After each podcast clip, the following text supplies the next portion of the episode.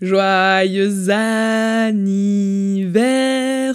to me Et oui, votre maman fête son 33e anniversaire ce mois-ci, le 7 décembre exactement, soit hier pour ceux qui écoutent cet épisode le jour de sa publication. Une année de plus dans les dents, c'est de nouveaux savoirs accumulés et un peu plus de sagesse à transmettre. Donc voici les 33 choses les plus importantes que j'ai apprises ou comprises en 33 ans d'existence. Ici Mathilde de Dance With Him et vous écoutez Radio Mama.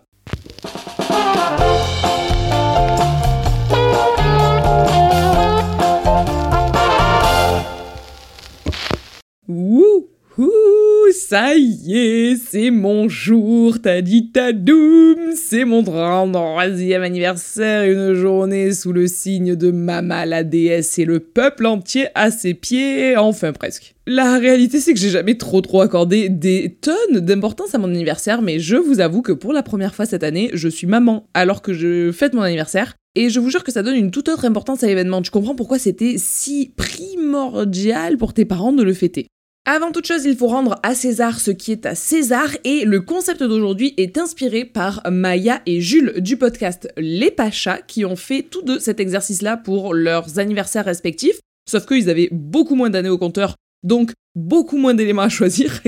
Mais merci à eux pour cette super bonne idée. Je vais donc vous énumérer 33 points que j'ai appris ou compris en 33 ans de vie, c'est y part. Vous verrez qu'il y a des points que je vais beaucoup détailler, d'autres moins. Je sais pas du tout le temps que va durer ce podcast, mais à mon avis, installez-vous confortablement, on est parti pour un moment ensemble. Le tout premier point, et je ne pouvais que commencer par celui-ci, c'est que passion first. C'est vraiment le truc qui m'aura défini pendant mes 33 ans d'existence, c'est que ma vie tourne autour de ma passion et ma passion fait prendre tout son sens à ma vie. Mes passions, elles sont multiples, mais la majorité d'entre elles tournent autour du sport, que ce soit l'équitation, la course, la muscu, le ski, tout ça, c'est des euh, vrais points de passion pour moi, et c'est ce qui me permet au quotidien de me sentir bien. Donc euh, faire tourner ma vie autour de ma passion, organiser toutes mes sorties, toutes mes vacances, etc. autour de ça, m'a permis d'avoir une vie faite et construite autour de ma passion, mais c'est ce qui me rend heureuse et ce qui me permet de, je crois, pouvoir dire que je suis à ma place.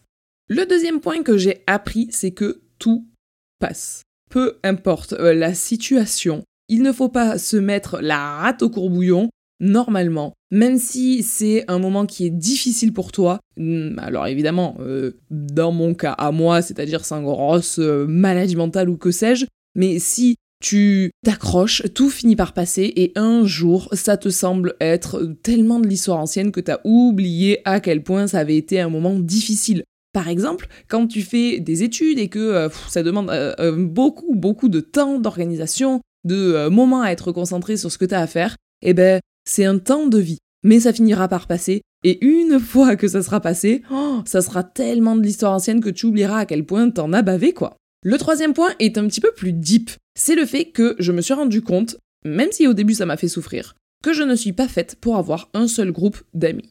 Vous voyez ce qu'on nous vend depuis toujours dans les sitcoms, etc., tels que Friends, c'est-à-dire un groupe de potes unis à la vie, à la mort, on est nés ensemble, nos parents étaient meilleurs amis, nos arrière-grands-parents étaient meilleurs amis. Donc nous, depuis toujours, on se connaît, on est meilleurs amis à la vie, à la mort, des amitiés où euh, tu passes avant moi, etc. Moi, au début, ça me faisait beaucoup rêvé ce genre de choses. Je mettais dans l'amitié vraiment énormément d'implication. Je euh, donnais énormément en, amitié, tout comme je pouvais donner euh, tout autant dans ma famille ou encore tout autant dans mes relations amoureuses. Et je m'investissais tellement dans ces amitiés de jeunesse que j'en finissais par presque me perdre un petit peu. Finalement, je me suis rendu compte qu'en fait, ma réalité à moi, dans ma nature à moi et dans mon histoire à moi, c'est que je ne suis pas faite pour un seul groupe d'amis, pour une seule amitié qui euh, dure tout le temps j'ai, tout au long de mon existence, enchaîné des groupes de potes. Un coup, c'est avec ce groupe-là que je traîne pendant, euh, ça dépend, soit un mois, soit six mois, soit un an, soit même deux ans, trois ans. Et puis, arrive un jour où ce groupe de potes, petit à petit, chacun fait un peu sa vie de son côté, et hop, je trouve un autre groupe de potes et euh, je me mets à créer des belles amitiés, des belles, des très belles amitiés même des fois, mais c'est généralement des amitiés à plutôt court terme. Un jour, bah, ces amitiés-là, elles ont une date de péremption et comme ça, je passe de groupe d'amis en groupe d'amis et ce depuis toujours. Comme je vous disais, avant ça me faisait beaucoup souffrir parce que je me disais que bah, c'était pas normal et puis ben voilà, j'avais un petit peu ce truc super rutilant, super sexy de l'ami d'enfance euh, qu'on connaît depuis toujours. Et puis je me rends compte qu'en fait, ben moi en tout cas, c'est comme ça que je fonctionne le mieux, c'est comme ça que je m'entends le mieux avec les gens. Et puis il y a eu des gens qui m'ont fait du bien à des moments de ma vie et avec qui ça a été primordial de traîner et que bah si on devait traîner encore ensemble aujourd'hui, en vrai on n'aurait plus rien à s'apporter, ni eux pour moi, ni moi pour eux, donc c'est pas plus mal qu'on ait au lieu de détériorer la relation à essayer de euh, faire coller coûte que coûte les morceaux, faire rentrer coûte que coûte les euh, pièces du puzzle euh, ensemble pour qu'elles s'emboîtent, eh ben on est parti chacun dans sa boîte de puzzle et c'est pas plus mal comme ça. Donc voilà, mon point numéro 3, en 33 ans d'existence, j'ai compris que je ne suis pas faite pour avoir un seul groupe d'amis, que je suis totalement sincère dans mes amitiés quand je suis en train de les vivre, mais je peux très facilement, comme un singe, passer d'une branche à une autre et aimer très fort la branche que je suis en train de tenir ce n'est pas pour autant que je ne vais pas tout autant aimer la branche que je vais attraper par la suite. Oh, le point numéro 4, celui-là, oh là là, si j'avais pu me le faire tatouer dès la naissance, vraiment j'aurais perdu beaucoup, beaucoup moins de temps. Écoutez les gars, c'est Florence Foresti qui dit ça. Mais c'est fou le temps que l'on perd à être complexé. Oh mon dieu Je pense que sur mes 33 ans d'existence, j'ai dû perdre au moins 30 ans à être complexé. Ce qui fait que 3 ans de vie, c'est peu. Non, je rigole, j'exagère un petit peu, mais ouais, j'ai passé énormément de temps de ma vie à regarder. Euh, ah là là, et là j'ai un bourrelet, et là j'ai un genou qui est euh, plus gros que l'autre, et là euh, j'ai les seins qui sont trop ceci, le nez qui est trop cela, les cheveux qui sont pas assez ceci. Oh, franchement, en vrai de vrai, un jour, et je vous jure que c'est sincère, avant j'entendais les gens dire ça et je me disais, ouais, c'est ça, ouais, c'est ça, genre, genre, t'es un philosophe, excuse-nous, excuse-nous Socrate, tout doux, tout doux. Et en fait, maintenant, je le ressens intensément. C'est que ce qui compte, c'est pas tant l'apparence physique de mon enveloppe corporelle, c'est ce que mon corps me permet de faire. Et mon corps, il me permet de faire beaucoup de sport. Mon corps, il m'a permis de porter un enfant. Euh, mon corps, il me permet de euh, vivre, de rire, d'aimer, de lire, de euh, marcher, d'être autonome de tout ça. Et du coup, bah, voilà, mon corps, il n'est pas exactement, si je devais choisir, ce n'est pas comme ça que je me dessinerais et que je me créerais, je me clairement dessinerais avec beaucoup moins de forme. Ceci étant dit, franchement, flemme de perdre du temps à espérer si fort qu'un jour euh, je sois maigre, puisque c'est ce que je souhaiterais si euh, je devais le décider moi-même. Bon, Franchement, flemme. et puis je me dis surtout que si j'étais né maigre, j'espérerais de tout mon cœur que si seulement j'avais des formes. On est un petit peu jamais content là-dessus d'être humain dans la généralité. Donc voilà, je me dis que j'ai perdu, ça y est, j'ai perdu trop de temps à être complexé. Maintenant, c'est bon, cette activité, c'est fait, je l'ai poncé, je passe à autre chose. Comme je vous le disais, mes complexes à moi, ils viennent souvent beaucoup du physique. Et eh bien, du coup, pendant très longtemps, l'alimentation a été un gros sujet. Et eh bien, mon point numéro 5, c'est justement bien manger, c'est le début du bonheur. Alors c'était l'intitulé d'une pub, mais alors je me rappelle plus pourquoi, pour euh, un vieux truc genre Lidl, Aldi ou que sais-je. Mais euh, c'était euh, le, le, slogan de la pub, eh bien j'en suis tout à fait consciente aujourd'hui. Bien manger, c'est le début du bonheur. Oh my god, oui. Moi, j'ai toujours eu une relation avec la nourriture de je t'aime moi non plus. J'aime bien manger, mais je suis pas non plus la plus gourmande du game. Mais euh, voilà, j'ai toujours peur de me faire trop gras, j'ai toujours peur de me faire trop salé, trop sucré, trop que sais-je. Et euh, du coup, bah, j'avais tendance à pas assez manger. Et du coup, à l'inverse, un jour, me faire la folie de manger un truc et trop gras, et trop salé, et trop sucré dans le même plat, pour compenser toutes mes frustrations de la semaine. Bon, mais ça, ça s'appelle des TCA, troubles du comportement alimentaire. J'ai décidé aussi que c'était une perte de temps. J'en rigole ici, mais évidemment, si vous voulez en savoir plus et de façon plus sérieuse, je vous en ai fait tout un épisode de podcast qui a énormément marché, d'ailleurs, que vous avez été beaucoup à écouter et euh, beaucoup à me faire des retours euh, comme quoi euh, c'était des épisodes qui vous avaient intéressé, qui vous avaient fait du bien. Donc si ça vous intéresse d'en savoir plus, n'hésitez pas à aller l'écouter. Mais maintenant, j'ai compris que bien manger, c'est le début du bonheur dans le sens où bien manger, c'est manger équilibré, en quantité raisonnable, pas pas assez. Moi qui ai tendance à manger pas assez, maintenant je mange normalement à ma faim, pas trop non plus et sans euh, grandes fluctuations, etc.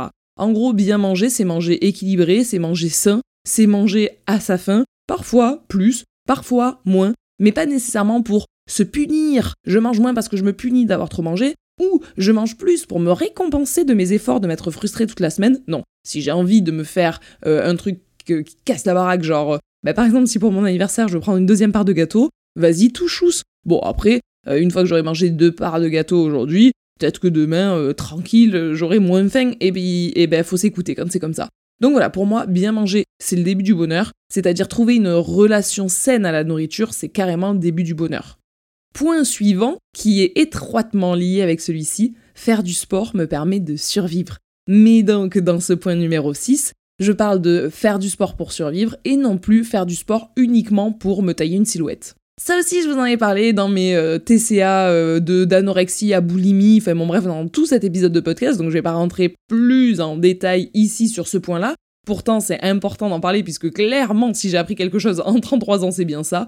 Mais moi, je suis une vraie passionnée de sport pour le sport. Le sport pour ce qu'il m'apporte. Si un jour, votre maman est fatiguée, oui, je sais que ça peut paraître surprenant, mais pourtant c'est le cas. Si je suis fatiguée, il faut que je fasse du sport et tout va mieux. Si je suis tendue, du sport. Si je suis stressée, du sport. Si je vais bien, du sport. Il me faut du sport, c'est vital, c'est primordial. Si je ne fais pas au moins, au moins de la marche tous les jours, ça c'est sûr, 10 000 pas par jour, ça c'est sûr, euh, du cheval tous les jours, ça c'est sûr, mais en plus de ça, 4 séances au moins, grand minimum à la salle par semaine, bah il me manque quelque chose, j'ai pas mon temps pour moi, j'ai pas mon équilibre et il me manque cette dépense-là, ce moment où je pose mon cerveau et tout ce que je fais c'est faire fonctionner mon corps. Voilà, j'ai besoin que mon corps fonctionne pour me sentir bien.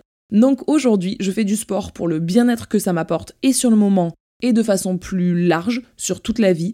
Mais je fais plus du tout de sport pour me tailler un physique, machin, etc. J'ai plus le temps, de toute façon, euh, clairement, depuis que je suis maman, je ne j'ai en ce moment plus le temps de, à ce point, aller à la salle euh, euh, autant souvent, autant régulièrement, euh, y passer autant de temps qu'avant, etc. Je J'arrive pas à trouver le temps, en tout cas pour l'instant. J'ai beaucoup de choses à, gérer, ça, ceci explique cela.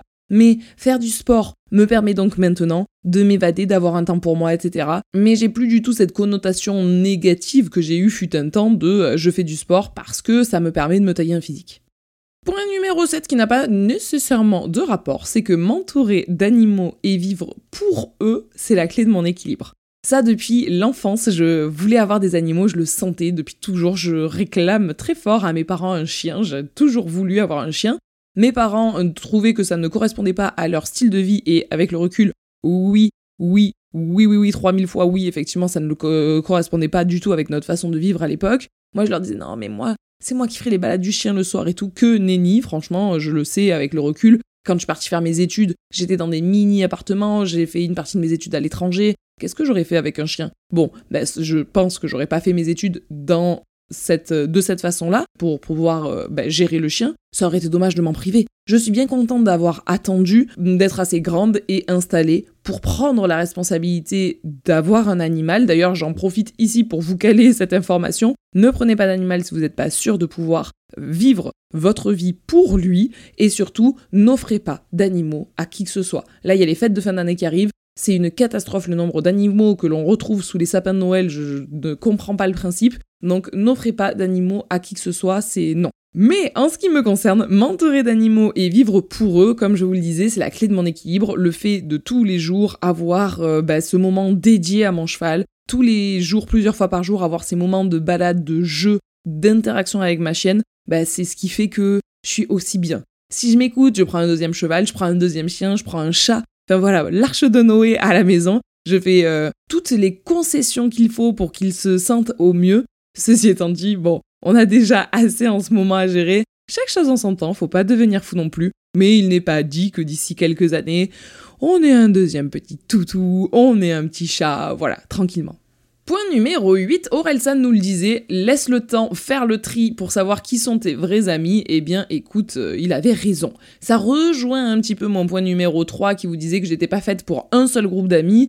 Eh bien, je suis aussi euh, un petit peu trop naïve et sympa pour faire moi-même le tri parmi mes amis. Eh bien ça, laisse le temps faire le tri, c'est exactement ça. Arrive un jour où peut-être que je suis naïve, peut-être que je vais donner énormément à beaucoup de gens, c'est ma façon d'être, c'est ma façon de vivre, c'est ma façon d'interagir. Et puis un jour, il y a des gens qui vont me décevoir. Avant, ça me mettait au 36e dessous, j'avais du mal à m'en remettre, etc. Maintenant je me dis que, bah écoute, c'est la vie, c'est comme ça, c'est pas grave, j'arrête de redonner des chances et redonner des chances et redonner des chances à des gens qui m'ont trop déçu, euh, ben voilà, la vie a fait le tri, et j'ai pu lui faire confiance là-dessus. Si je peux pas faire confiance à mon instinct et que je me laisse avoir par des gens qui méritent pas mon temps en vrai de vrai, du fait que je sois naïve, eh ben c'est pas grave. Avant, ça me m'énervait, ça me mettait en colère contre moi-même. Maintenant, j'ai accepté que j'étais comme ça. J'essaye de me référer aux sensations de Lucas et aux ressentis de Lucas qui, lui, est très très fort à l'inverse. Mais euh, quand je veux faire ma force de tête et quand même tenter une amitié ou quand je rencontre quelqu'un que moi, que Lucas ne connaît pas, eh ben je laisse le temps faire le tri et je vois si, oui ou non, j'ai bien fait de m'accrocher à cette personne. T'es, en parlant de tri, point numéro 9, la famille, c'est vraiment important. C'est primordial, ça fait partie des choses les plus importantes dans ma vie. Sauf que, en 33 ans, j'ai appris et compris que cette famille-là, elle était réellement importante que si ce sont des gens que l'on aurait aussi choisis dans la vraie vie. On te baragouine sur les liens du sang, sur à quel point c'est important les liens du sang, blablabla. Bla bla bla. Euh, bon, moi, pendant très très très longtemps, j'étais matrixée par ça. J'ai une famille extrêmement unie, je vous en ai déjà parlé un milliard de fois, je vais pas revenir là-dessus. Et du coup, je me disais, non mais attendez, mais les gens qui s'entendent pas avec leurs frères et sœurs, mais, mais c'est pas possible, mais ils ont qu'à faire un effort, mais c'est la moindre des choses, etc. Hum, non, c'était une euh, réflexion assez luxueuse de quelqu'un qui avait la chance de ne pas avoir à se poser de questions euh, sur euh, son entourage à ce moment-là. La réalité, c'est que, comme partout, dans les familles, il y a des gens super et il y a des gens catastrophiques. Eh bien, c'est pas parce qu'on partage le même parent, c'est pas parce qu'on partage le même arrière-grand-parent, c'est pas parce qu'on partage un quelconque lien de sang que l'on doit rester amis, que l'on doit s'obliger à être potes, à se voir, à machin. La famille, elle est méga importante. La famille, elle est primordiale si la famille n'est pas néfaste et n'est pas problématique. Encore une fois, ça, il m'a fallu longtemps pour le comprendre. Et puis, un petit peu plus grande, il y a un peu de naïveté qui s'en va. Tu ouvres les yeux sur des trucs et où je me dis, ah oui, d'accord. Dans ma famille, il y a des gens que je vais garder coûte que coûte et pour qui je me battrai. Et puis, il y en a d'autres que bon. Si on se croise au repas de fête, c'est cool. Et puis si je suis indisponible au repas de fête, euh, c'est pas grave. Cette réflexion-là m'a amené par ricochet à me rendre compte très progressivement que j'ai assez de valeur, moi, en tant que personne, pour choisir mon entourage. Et ça, ça sera mon point numéro 10. Plus jeune, je ne voyais pas ma valeur et j'avais assez peu confiance en moi au point de me dire que si quelqu'un était assez sympa pour être d'accord, pour être mon ami, pour traîner avec moi, etc., alors Oh, c'était euh, déjà super. En gros, ramasser les miettes, c'était grave.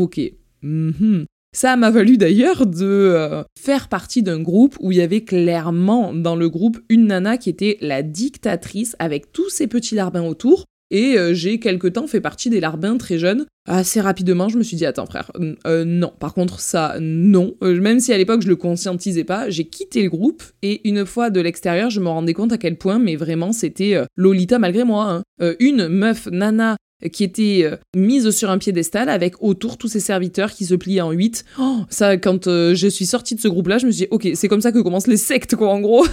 Elle, c'était le gourou et autour, il y avait tous les, les serviteurs. Et ben voilà, moi j'ai quitté ce groupe-là. Et à l'époque, je me rendais pas compte, je le conscientisais pas encore une fois. Maintenant, avec le recul, je me dis, ok, et ben déjà à cette époque, le move que j'ai fait là, c'était une preuve que j'avais assez de valeur pour choisir mon entourage, amis ou famille, ou même euh, entourage de travail, et que ça, et ben c'était précieux de s'en rendre compte. Onzième point, ça j'avoue que c'est ma nature profonde et que pour le coup j'ai jamais eu à le changer ou quoi que ce soit, j'ai juste à vivre et être moi-même pour être d'accord avec moi que c'est un point important, mais vivre intensément chaque jour pour ne pas avoir de regrets, c'est un truc qui est primordial pour moi. J'ai vraiment depuis toujours cette capacité-là à euh, voir, encore une fois, je vous le dis à chaque fois, mais la moitié euh, pleine du verre, mais également à faire beaucoup, beaucoup de choses dans la journée, rentabiliser euh, chaque minute et bah, fut un temps, je me disais que ça devait quand même cacher quelque chose, d'avoir à ce point-là besoin de faire des choses. En fait, non, c'est juste une grande façon de croquer la vie à pleines dents, mais avec des fucking maxidents. Et c'est ma façon d'être, c'est ma façon d'être heureuse. Et donc vivre intensément chaque jour pour ne pas avoir de regrets, c'est mon point numéro 11. Et il est vraiment important. Si le point numéro 11 est important, le point numéro 12, j'aime autant vous dire que c'est vraiment celui qui culmine dans cette liste de 33. C'est que j'étais faite, j'étais taillée pour être maman. Je le sais depuis toujours. Je vous en parle très peu ici, pourtant ça prend beaucoup, beaucoup, beaucoup, beaucoup de place dans mon cœur, dans ma vie, dans mon quotidien, dans tout. Mais euh, le fait d'être maman, j'en rêve depuis toujours. Je savais que j'étais pas prête à une certaine période de ma vie, tant que j'étais monitrice d'équitation, etc. Je ne voulais pas être maman parce que je trouvais que la vie que je menais à ce moment-là ne correspondait pas avec le fait d'être maman pour moi. Chacun fait ce qu'il veut, là je vous parle de pour moi. Mais par la suite donc, j'ai mis des chemins de route qui m'ont mené enfin vers ce bonheur ultime que d'être euh, euh, une maman et je suis comblée, ravie, heureuse, bonheur absolu. J'étais taillée pour l'aventure, je crois, et je, le... voilà, ça se confirme au quotidien, c'est une chance absolue, j'adore ça, et ça ne pouvait que apparaître dans cette liste-là. Je vous en parlerai pas plus, mais je ne pouvais pas faire une liste de 33 choses que m'a appris la vie sans caler quelque part à un moment cette euh, maternité qui me colle à la peau depuis 7 euh, mois et demi maintenant et que j'aime tant. Enfin, même plus que ça, parce qu'en fait, déjà les 9 premiers mois de grossesse, euh, j'étais déjà totalement maman à ce moment-là. Point numéro 13. 13, l'OM, Marseille, tout ça, tout ça.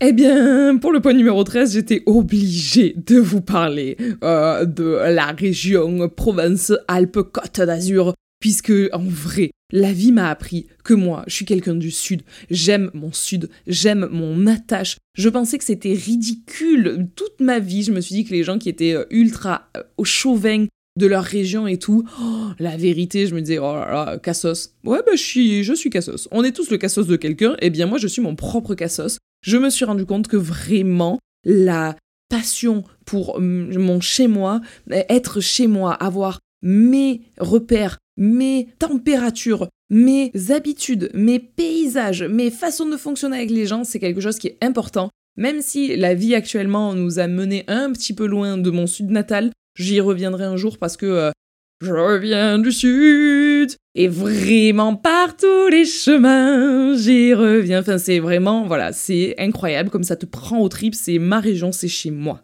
Sans transition aucune, le point numéro 14, c'est que les peines de cœur passent même celles qui semblent insurmontables. J'aimerais parler à la Mathilde un petit peu plus adolescente, sortie d'adolescence, hein, puisque j'avais 21 euh, ans ou 22 ans, non, 21 ans, quand j'ai eu euh, la plus grosse peine de cœur que j'ai eue de toute ma vie celle qui euh, m'a mené chez le psy et qui m'a fait euh, croire que bah, ça s'arrêtait là et que voilà, il y aurait plus jamais euh, d'amour amoureux dans ma vie, bon, ben ça passe en fait. Et puis ça passe au point que si cette personne t'a détruit à ce point, Mathilde du passé, c'est vraiment qu'il n'en valait pas la peine.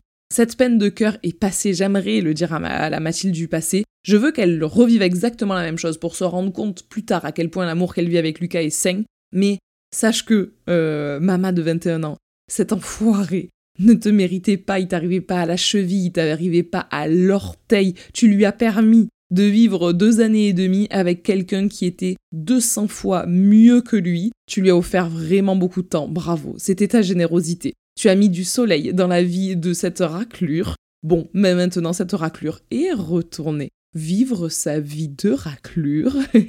la vengeance, mais je vous en parlerai peut-être un jour. J'ai envie de vous en parler à la fois, je suis assez pudique et à la fois je me dis que c'est un témoignage de vie qui peut être vraiment important parce que je suis sûre que certains et certaines d'entre vous sont dans ce type de relation très néfaste. Mais j'ai donc, comme je vous le disais, hein, fait appel à une psy pour euh, me sortir de cette relation-là où j'étais euh, enfermée dans une bulle d'enfer avec un pervers narcissique euh, qui euh, a décidé de vraiment euh, draguer toutes les draguer et plus a affinité et il y avait souvent affinité toutes les euh, personnes de son entourage sachant qu'il était très entouré quoi. Et du coup voilà j'aimerais peut-être en parler un jour de cette relation, comment tu t'enfermes avec un pervers narcissique, comment petit à petit cette personne réussit à te séparer de tes amis, de ta famille, etc. Faudrait qu'un jour je prenne mon courage à deux mains et que je vous en parle ici. De toute façon, c'est un podcast qui fait partie de ma to-do pour 2024. Donc sûrement qu'en 2024, vous verrez un podcast euh, Mon histoire d'amour avec un pervers narcissique, je pense. c'est rigolo, le point d'après, le numéro 15, c'est échouer n'est pas grave. Donc, euh, bah voilà, la preuve que même échouer en amour n'est pas grave. Même si, dans mon point numéro 15, j'entendais plutôt l'échec professionnel. Puisque je disais échouer n'est pas grave, savoir prendre des risques est important. Et monter ta boîte pour en vivre était quelque chose de primordial, même si tu avais dû échouer. Donc ça, je suis toujours d'accord avec moi. Effectivement, euh, ça a été un gros moment pour moi de monter ma boîte et surtout de quitter mon CDI confortable pour tenter de vivre de mon auto-entreprise. Euh, c'était un gros pari pour moi qui suis entouré que de fonctionnaires et il n'y a pas d'entrepreneurs dans ma famille. Eh bien, j'aimerais euh, rappeler à la maman de l'époque qu'il y a sûrement des moments où elle allait échouer, il y a des moments où euh, ça allait pas se passer comme elle voulait, eh bien c'est pas grave. Même si j'ai beaucoup de mal à échouer, c'est comme ça, on s'en remet, et puis même ça permet, mais c'est surtout que ça permet d'apprendre. Quand on échoue jamais, bon ben comment on peut se relever, comment on peut s'améliorer? On peut s'améliorer un petit peu, mais on s'améliore jamais autant que quand on s'est euh, planté, envoyé dans le mur, donc euh, échouer n'est pas grave, c'est important. Surtout que, point numéro 16, le travail, ce n'est pas la vie. Contrairement à ce qu'on te dit, travailler plus pour gagner plus, euh, le travail c'est la santé. Non mais n'importe quoi. La santé, c'est de faire un travail qui te rende heureux. La santé, c'est de ne pas subir les heures que tu passes au travail. La santé, c'est de trouver une entreprise dans laquelle tes collègues sont pas néfastes. Par contre, le travail, c'est pas la santé. Hein. La santé, c'est de passer du temps avec tes proches, c'est de faire ta passion, c'est de faire euh, en sorte d'avoir assez d'argent grâce à ton travail pour être tranquille sur le point financier, parce que des problèmes d'argent, pour être passé par là euh, moi-même, bah, c'est quelque chose qui te pèse et c'est difficile. Par contre, gagner assez d'argent pour pouvoir euh, bah, ne pas regarder est-ce que demain je vais pouvoir m'acheter une baguette de pain, ça c'est certain. Par contre, tout doux, hein, le travail, ce n'est pas la vie. Alors là, j'allais attaquer mon point 17, mais en fait, je vais d'abord vous dire le point que j'ai noté en point 25, parce que je trouve qu'il s'enchaîne super bien avec le point qu'on vient de faire ici. Puisque mon point 25, vous allez comprendre, qui devient donc le point 17, bon bref, vous vous en foutez peut-être un peu du décompte, mais ce point en question, c'est passer du temps avec ceux qu'on aime sera toujours mieux que de les couvrir de cadeaux. Et du coup, je trouve que ça va super bien avec mes affirmations précédentes. Pour tout vous dire, ce point-là, il m'a été inspiré par le fait que j'ai déjà parlé avec plusieurs personnes qui me disaient que leur papa, souvent, passait tellement de temps au travail que, bon, bah, leurs papas les ont pas vus grandir. Oh, mais quel enfer. Mais s'il vous plaît, s'il vous plaît, ne pas me faire vivre ça. Si vous voulez vivre ça, grand bien vous fasse. Si ça vous dérange pas pour vos enfants, ou si vous, en tant qu'enfant, ça vous a pas dérangé que vos parents aient cette attitude, mille fois tant mieux. Moi, en tout cas, dans mon histoire, j'ai pas du tout envie de ça. Je me rappelle, micro story time, d'une fois où je discutais avec une nana qui me disait oh là là euh, j'aimerais faire beaucoup d'heures sup pour avoir une belle paye ce mois-ci parce que là euh, on est en novembre et donc c'est le mois où euh, je vais filer clairement un chèque au Père Noël pour faire des cadeaux de Noël, d'accord? La personne en question avait un petit nourrisson à la maison, une petite euh, demoiselle de quelques mois à peine, elle devait avoir quoi 6 mois, 7 mois, soit exactement l'âge de mon bébé actuellement. D'ailleurs, tiens, je viens de faire euh, la connexion. Et donc, cette personne me disait Ah oui, mais tu comprends, j'aimerais tellement avoir un beau chèque et tout. Et je lui disais Mais tu sais, on fait déjà beaucoup d'heures, mais beaucoup. Qu'est-ce que tu t'en fous d'avoir encore des heures en plus? Enfin, euh, c'est bon, enfin, après on n'a plus de vie, on rentre plus chez nous. Et elle me disait, oui, mais faire plus d'heures me, me, permettra de mettre plus de cadeaux sous le sapin. Et je disais, mais pour qui? Ben pour mon bébé. Et ça me paraissait assez fou. C'est pas une façon de juger, c'est une réflexion. Euh, cette personne fait bien ce qu'elle veut, c'est sa vie, elle l'amène comme elle veut. Moi, ma vie, je l'amène comme je veux. Mais ça me paraissait fou et je me suis ouverte à elle sur ce sujet-là en lui disant bah, tiens, surprenant, après, encore une fois, elle en fait ce qu'elle veut, mais ça me paraissait fou que l'envie était de mettre un cadeau physique, un truc acheter un jouet par exemple de plus sous le cadeau d'un nourrisson, ça me paraissait fou que ce soit ça plus important que de passer du temps avec le nourrisson en question. Je n'arrivais pas à comprendre comment ça pouvait être plus important d'avoir un cadeau de plus à mettre sous le sapin pour un nourrisson qui ne se rappellera pas de ça alors que c'est des enfants qui, à cet âge-là, ont énormément besoin de leur famille euh, autour d'eux. Enfin voilà. Donc vous comprenez en quoi ce point-là est proche, d'après moi, de euh, des points précédents, de euh, le travail ce n'est pas la vie, voilà. Eh bien pour moi, passer du temps avec ceux qu'on aime sera toujours mieux que de les couvrir de cadeaux. Je reprends ma liste normale et ça nous amène au point 18 qui dit que plus je suis proche de la nature, mieux je vais. Ça, je vais même pas le décortiquer. C'est comme ça, c'est un fait. Plus je suis dans la nature, plus je marche dans la nature, plus je suis euh, proche des arbres, etc. Et plus je vis au rythme des saisons, et mieux je me porte. Oh, le point 19, il est particulier. Le point 19, il est particulier parce que celui-là, je l'ai compris que tard, et je l'ai compris que très tard, même en fait, que cette année et grâce à mon bébé, puisque euh, oui, un bébé de quelques mois, ça t'apprend déjà plein de choses, et sur toi et sur la vie, et c'est que les temps calmes sont primordiaux. Moi qui suis une tornade, une tempête, un tourbillon, eh bien il a bien fallu que j'apprenne à des fois calmer un peu le jeu. Moi qui suis avec ce fameux nourrisson du matin au soir et du lundi au dimanche, eh bien si je suis tout le temps tout le temps en mode tempête ben, ça ne peut pas lui convenir. C'est des petits êtres qui ont besoin de calme et de repos des fois. Et donc j'ai dû apprendre moi-même à faire du calme et du repos. Oh, oh ben comme ça change la vie. Oh ben ça fait du bien. Oh comme ça fait de l'équilibre. Donc les temps calmes sont primordiaux. Je viens d'apprendre ça. Je vous le conseille, c'est pas mal du tout.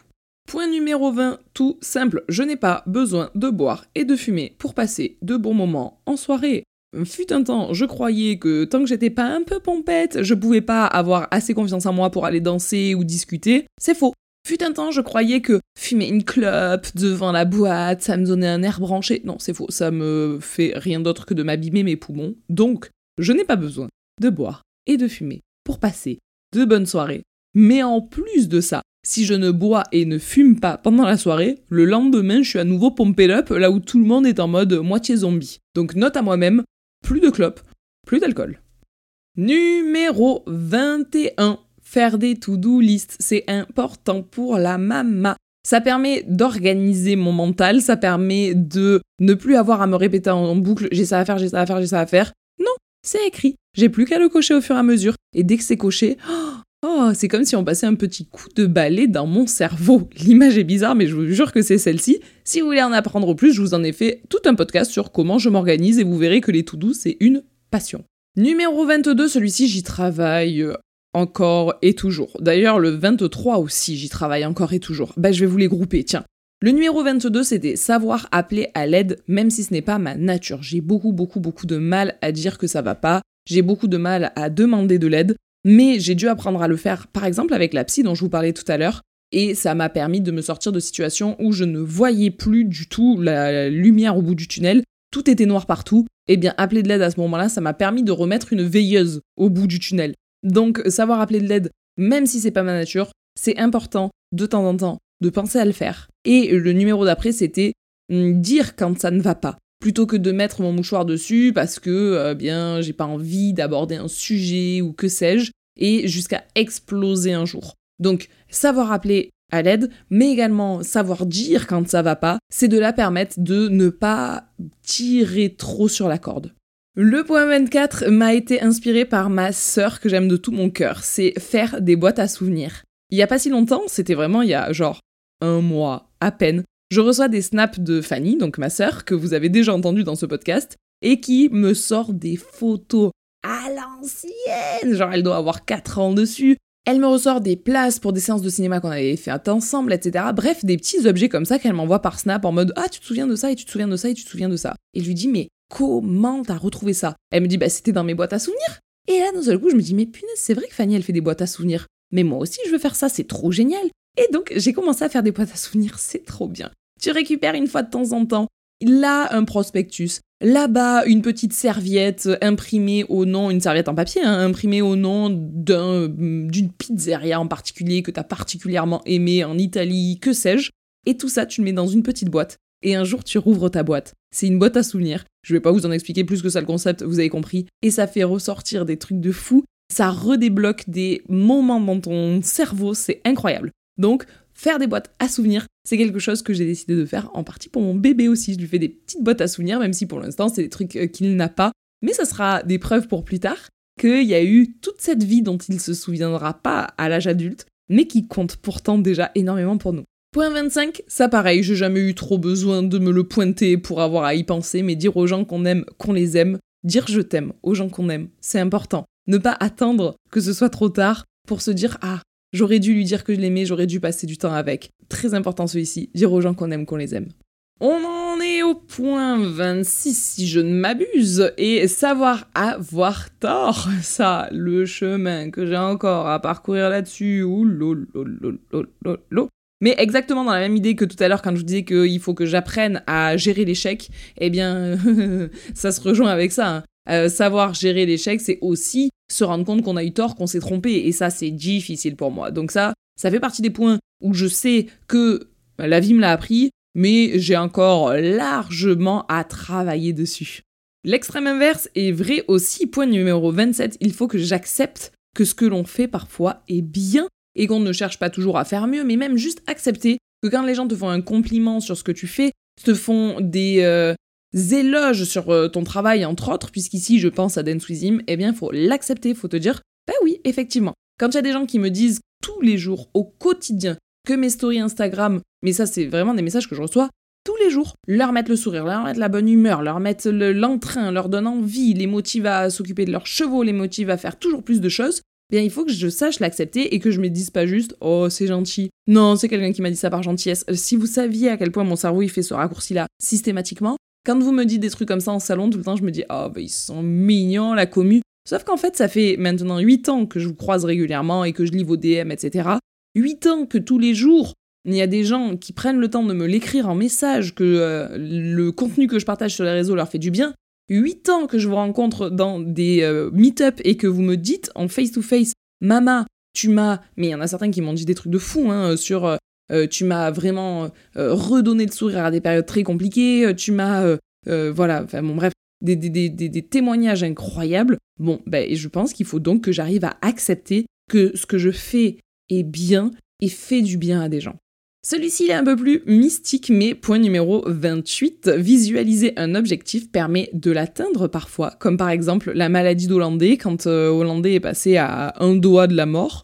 Eh bien, quand je visualisais le fait qu'il allait s'en sortir, il allait regrossir, ensemble on allait guérir, qu'on allait aller vers le mieux, eh bien, je pense que cette énergie-là, cette visualisation-là, cette projection-là a permis à Hollandais de garder le moral et à moi de garder le cap. Si tous les jours je m'étais dit oh là là, j'espère qu'aujourd'hui il va pas mourir, je pense que le mindset dans lequel je serais allé le voir aurait été différent que celui dans lequel je me suis obligée à me mettre, parce que c'est un travail quand même, et où je me disais Ok, aujourd'hui je vais arriver aux écuries, il ira mieux, et ce que je vais lui faire aujourd'hui lui permettra d'aller encore mieux demain, etc., etc., etc., et ça pendant des jours et des jours et des jours, jusqu'à ce que l'objectif que j'avais visualisé permette à notre couple, hein, Hollandais et moi, de nous sortir de cette galère. Cette leçon-là, je l'ai apprise très très jeune, c'est la 29, et c'est d'être dans le temps présent. Je me rappelle que je devais avoir quoi? 9 ans, 10 ans peut-être à tout casser, j'étais vachement jeune, c'est un de mes premiers souvenirs vraiment aussi forts. Et je disais à papa, euh, oh là là, euh, j'ai trop trop hâte qu'on soit cet été, au moins on ira au camping, au moins on sera en vacances, au moins je sais pas quoi. Mais on était, euh, je sais pas moi, en février. Et papa il me dit, oh tu sais, à avoir toujours hâte d'être demain, finalement, tu profites jamais d'aujourd'hui je me suis dit, ouais, le vieux a raison. je ne pouvais pas le nier. C'est vrai qu'à toujours me dire Ah ben dans 10 jours je suis au camping. Et une fois que je suis au camping, me dire Ah ben dans 15 euh, jours je suis euh, en Italie. Et une fois que je suis en Italie, me dire Ah ben dans 15 jours je rentre chez moi et je retrouve mes copines de chez moi, etc.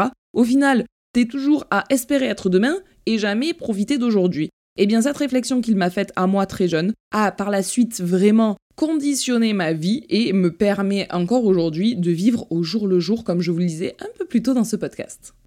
Point numéro 30, si il faut que je sache avoir tort et qu'il faut aussi euh, ne pas toujours mettre un mouchoir sur euh, ce qui va pas, etc., soit des points que j'ai déjà abordés ici, eh bien il faut aussi savoir faire des reproches à ses amis. Et mon dieu que c'est dur.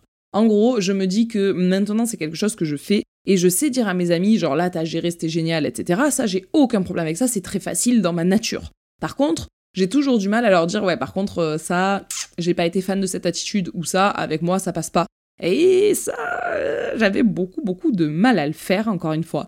Eh bien, euh, je me dis qu'en fait, si on le fait pas, eh bien, on accepte des choses que l'on ne devrait pas. Et du coup, petit à petit, je vais avoir tendance à me lasser des gens puisque je ne leur dis pas ce qu'il ne me convient pas. Et donc, je vais, comme je vous disais au début, changer de groupe d'amis. Tandis que si, avec les gens avec qui je suis proche en ce moment, je prends le temps de leur faire des reproches, mais entre guillemets, avec euh, quelque chose de fondé, leur dire quand ça va pas quoi, eh bien, ça ne va pas mettre un terme à l'amitié, ça va pas l'arrêter, sauf si celle-ci n'en valait pas le coup, et dans ce cas-là, ma foi, pourquoi je perds du temps avec quelqu'un qui n'en vaut pas le coup, comme je vous le disais tout à l'heure? Cela m'amène maintenant à faire quelque chose que je sais faire et que je ne savais pas du tout faire plus jeune, c'est-à-dire prendre position dans un groupe. Il y a des fois où tout le groupe est bien d'accord sur un point, moi, ça me semble pas du tout dans mes valeurs ou euh, dans mes opinions, eh bien j'ose maintenant m'ériger et dire bah vous êtes tous d'accord, ok, ben moi je suis pas d'accord pour telle, telle, telle et telle raison, rentrons dans le débat, discutons-en. Ainsi donc mon point numéro 31, c'est prendre position pour les choses auxquelles on croit, car qui ne dit rien consent. Ici, je vous parle d'un moment en particulier, mais en vrai, c'est vrai pour d'autres choses. Mais là, ce qui me revient en tête, c'est ce moment-là où on était euh, tout un groupe euh, de gens Et euh, certains d'entre eux tenaient des propos que je considérais comme racistes. Et le racisme, ça fait partie vraiment des choses comme la maltraitance animale, comme euh, la cupidité, comme euh, la méchanceté, comme la guerre. C'est des trucs où je me dis, je ne peux pas l'accepter. C'est non, c'est impossible, c'est inenvisageable, c'est inimaginable. Je ne peux pas. C'est à l'encontre de ce que je suis, de ce que je pense, de ce que je ressens. C'est non. Et donc je me suis, encore une fois, levé contre ce qui était dit. C'est pas toujours facile parce que bah t'es, voilà, euh, t'es, seul contre tous. Ceci étant dit, si je n'avais rien dit à ce moment-là, si je laissais faire, eh bien en disant rien, ça voulait dire, pour moi en tout cas, que j'étais d'accord avec les propos racistes qui étaient déployés, et c'est impossible. C'est impossible, je ne peux pas euh, laisser dire ça sans réagir. Donc euh, voilà, je suis fière de ça maintenant, d'avoir ce trait de personnalité maintenant, j'avais pas du tout plus jeune, hein, c'est de, euh, bah, quand je suis vraiment pas d'accord, bon, bah, je dis que je suis pas du tout d'accord. Point numéro 32, les gars, on touche au but, je m'oblige à me remettre en question, et cela m'a permis d'avancer, principalement avec mon cheval. Si j'étais restée dans toutes mes croyances de quand j'ai commencé à avoir hollandais il y a 11 ans, oh, on serait pas allé très loin. J'ai remis en question une immense partie et de mon savoir et de mes convictions, et ça m'a vraiment permis d'avancer avec mon cheval. Donc ça, c'est primordial. Et enfin, le dernier point de cette liste non exhaustive, c'est que la vie m'a appris qu'un jour tu réalises que tes parents ne savent pas tout, et que tu es leur première fois à eux aussi, et que donc il faut parfois être compréhensif avec ses parents qui ont fait des erreurs, savoir leur pardonner des points où ils ont été nazes, parce que bah, eux non plus, ils n'avaient pas de clé en main sur euh, comment gérer un enfant, comment devenir parent. Dès leur toute première fois. Moi, un jour, ça m'a choqué. C'est que un jour, j'étais dans ma voiture et je me suis dit, ça y est, je suis prête, je veux être maman. Et d'un seul coup, je me suis dit, mais attends, mais en fait, mes parents, il leur est arrivé la même chose. Mes parents, ils étaient là, ils vivaient leur vie d'adolescent et d'un seul coup, ou en tout cas de jeunes adultes, et d'un seul coup, ils se sont dit, ça y est, je veux rentrer dans la partie daronnerie de la life, et puis ben, c'est tout. Ils n'ont pas eu plus de formation ou quoi que ce soit que ça. Ils ont juste décidé, à leur échelle, avec leur réflexion, euh, de devenir parents, et c'est tout. Et euh, il n'y a pas eu un brevet des parenteries. Cette prise de conscience, je vous jure, ça a été un choc. D'un seul coup, j'étais frozen dans la voiture. Je me suis dit, ok, oh ouais, ok, d'accord. Eh ben, c'est fou de réaliser à quel point euh, tu peux passer d'une vie à une autre avec une seule décision. Et du coup, voilà, c'était un point qui était important. T'apprends à être parent en devenant parent, ce qui rend l'expérience si unique, si stressante parfois, mais si belle. Et je voulais absolument faire euh, figurer ce point-là dans ce podcast qui a été, ma foi, très, très, très long. Je regarde l'heure, ça fait 50 minutes que j'enregistre. Je pense donc que vous avez les oreilles qui saignent à force d'entendre ma voix parler dedans, parler dedans, parler dedans, parler dedans. J'espère que ce format vous a plu. Moi, je me suis régalée. Encore merci à Maya et Jules de l'avoir partagé dans leur podcast Les Pachas. Moi, je vous fais moi tout plein de gros bisous et je vous dis à la semaine prochaine.